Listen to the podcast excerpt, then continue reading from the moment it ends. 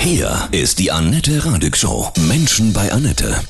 Mein Gast, Johannes Hartel. Guten Morgen, Johannes, ich grüße Sie. Hallo, guten Erstmal- Morgen. Annette. Ja, erstmal herzlichen Glückwunsch. Sie haben mit Ihrem neuen Buch Eden Culture einen sensationellen Neueinstieg in der Spiegel Bestsellerliste gelandet, von 0 auf 9. Es heißt Ökologie des Herzens für ein neues Morgen. Was für ein furioser Titel.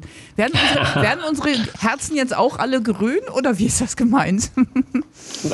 Äh, Ich glaube, dass die Grünen eine Sache gecheckt haben, nämlich, dass wir irgendwie drüber reden müssen, wie es so weitergeht mit der Welt. Das passt auch, aber ich glaube, die Grünen oder überhaupt die ökologische Bewegung übersieht dabei, dass es halt nicht nur um das körperliche Überleben geht, nicht nur um das Überleben des Planeten, sondern auch das Überleben unserer Zwischenmenschlichkeit, unserer Herzen.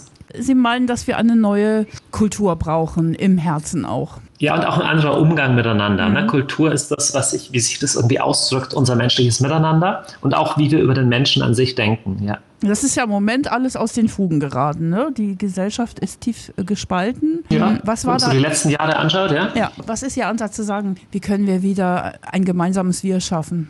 Also ich glaube, man muss erstmal analysieren, was brauchen denn Menschen, um gesund zu leben? Und da weiß man ja auch von der Psychologie her schon einiges. Ich verpacke das so in diesem, in diesem Wortbild vom Garten Eden, ne, von, diesem, von diesem heilen Ursprungsort oder diesem Sehnsuchtsort. Und ich sage, der Mensch braucht Sinn, Verbundenheit und Schönheit. Ne? Und ich sage so, wenn wir als Menschheit zwar den Planeten retten, aber Sinn, Verbundenheit und Schönheit verlieren, dann sterben wir auf eine andere Art und Weise auch aus.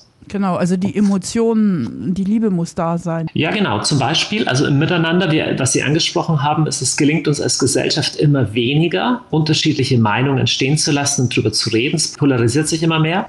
Und immer mehr Menschen erleben ihr Leben einfach nur als schneller und konsumorientierter, aber nicht als sinnvoller. Und das halte ich beides für einen Trend, wo wir eigentlich gar nicht hinwollen.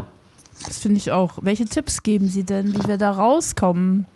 Also ich habe einen ganzen Haufen Tipps, je nachdem, wo die persönliche Baustelle jeweils ist. Also bei dem Thema Sinn, ich glaube, wir haben ein Level von Informationsflut, die uns umgibt, die es überhaupt unmöglich macht, dass wir sinnorientiert leben. Also ich glaube, wir müssen, was Digitalisierung betrifft, Sachen ein paar bisschen nüchterner sehen. Ich sehe das jetzt mein Sohn, der ist zwölf und bekommt von seiner Schule ein iPad gesponsert. Ja? Ich sage mal, wenn ich Steve Jobs wäre, ruhe er in Frieden.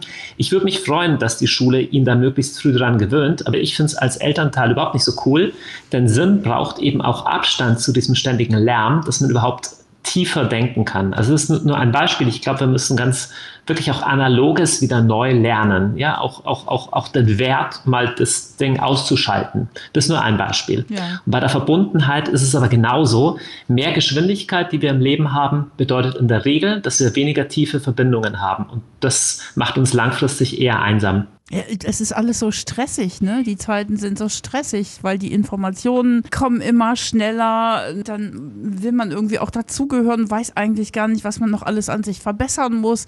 Also das ist doch Ja, genau. Ja, das Krasse ist aber, wir lassen es ja mit uns machen. Also das ist ja nicht die böse Gesellschaft, sondern wir selber tun das. Und einerseits finden wir das cool und andererseits gruselt es uns davor, wenn wir überlegen, in welche Richtung geht unsere Gesellschaft. Und darum brauchen wir da wie ein Korrektiv, da müssen wir so ein Gegending einlegen, zu sagen, manche Sachen lasse ich nicht mit mir machen. Was wären das zum Beispiel für Sachen, wo, wo Sie sagen würden, jetzt müssen wir mal Stopp sagen? Ja, zum Beispiel unseren Kindern mit vier äh, ein Smartphone zu geben oder wenn die wenn die unruhig werden beim Buffet. Ich sehe das ständig, weil ich in Hotels oft unterwegs bin. Das ist eine Familie mit zwei Kindern beide Kinder sind vor dem iPad, weil sie sich sonst beim Essen überhaupt nicht mehr ruhig halten können. Das ist definitiv ein gefährlicher Trend. Ich finde es allgemein gefährlich, wie wir mit unseren Kindern umgehen. Ich habe so das Gefühl, also ey, die jungen Leute, die Grünen, die sagen, eh, heute noch Kinder zu kriegen, ist unverantwortlich. Das finde ich eine total schreckliche Aussage. Ich finde Kinder was absolut Wunderbares.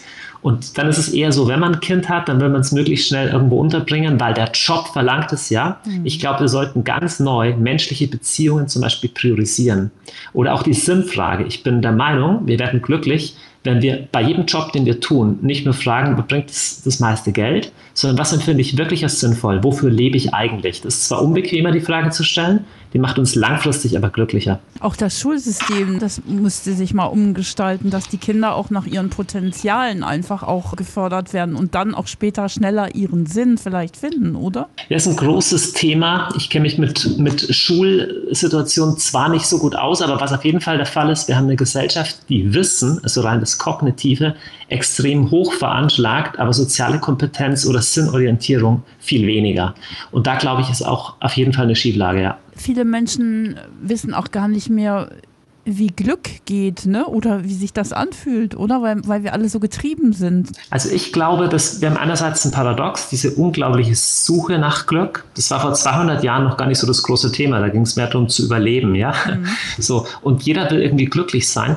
Und ich sage eigentlich, hm, der Mensch ist für was Größeres geschaffen als Glück. Ich glaube, wenn einer nur nach Glück strebt, wird er überhaupt nicht glücklich sondern wir werden dann glücklich, wenn wir sinnvoll leben und sinnorientiert. Mhm. Und das macht manchmal keinen Spaß, das kostet auch was, aber langfristig ist es befriedigender, als nur immer drauf zu schauen, was macht mich jetzt denn gerade happy. Denn da bleiben wir in der Oberfläche. Dieses Sinnhafte, würden Sie das auch gleichsetzen mit der Menschheit dienen? Zum Beispiel, ja.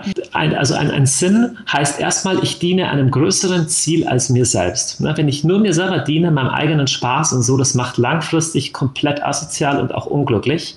Der Menschheit dienen, überhaupt einem höheren Ziel dienen, einem, einem höchsten Wert, das brauchen wir Menschen auf jeden Fall, ja. Sie sagen Verbundenheit, Sinn und Schönheit. Wie entdecke ich das Schöne wieder? So ähnlich wie mit der Digitalisierung. Wir brauchen ein bisschen weniger an den Lärm weniger an der Überflutung. Ja, wir haben ja Instagram und all die sozialen Medien, das ist auch toll. Also ich nutze es selber auch gerne.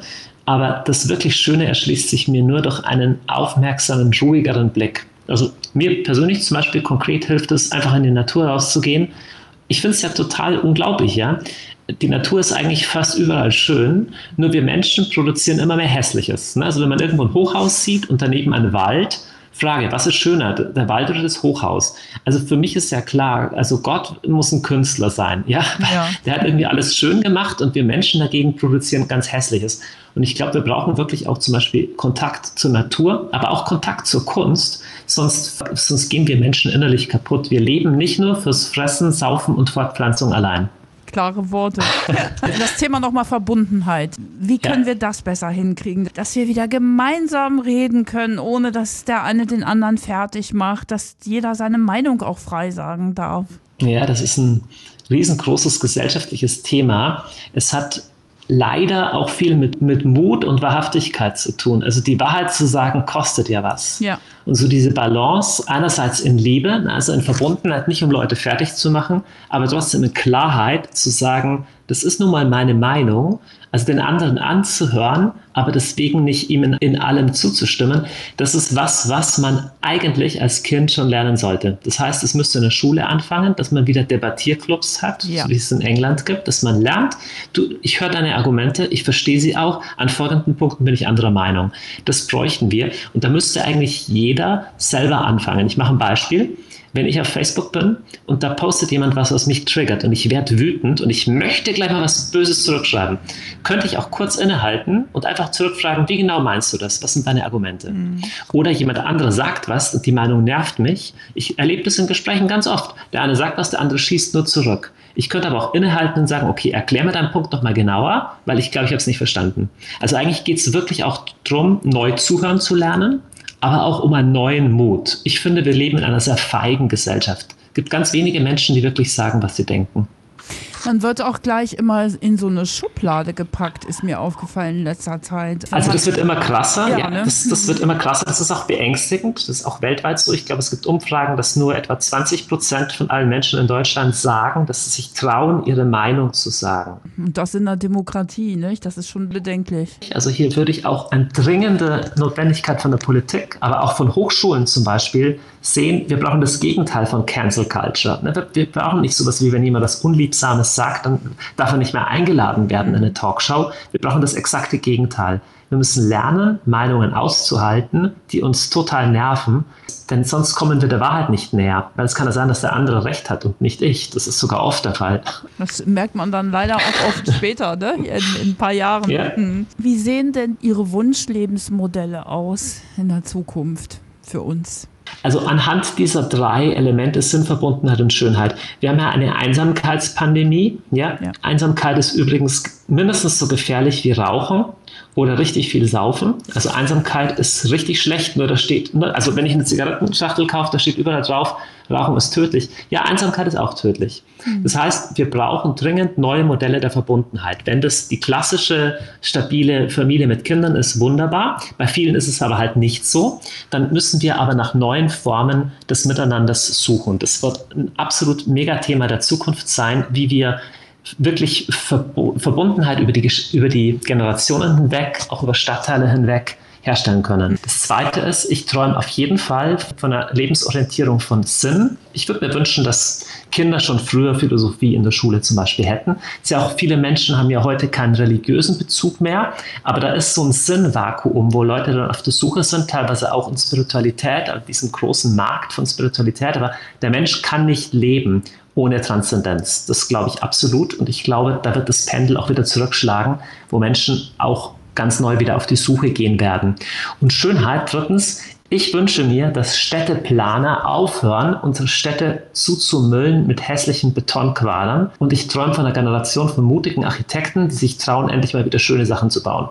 Und wir selber sollten in unserem persönlichen Umfeld nicht nur das Funktionale bevorzugen, sondern wir sollten neu das Schöne bevorzugen. Das heißt, wenn das eine Ding genauso funktional ist wie das andere, das andere ist schöner, sollten wir im Zweifelsfall das Schönere kaufen, denn das Schöne ist auch das Nachhaltigere. Das hört sich wirklich nach Eden Culture an. Toll.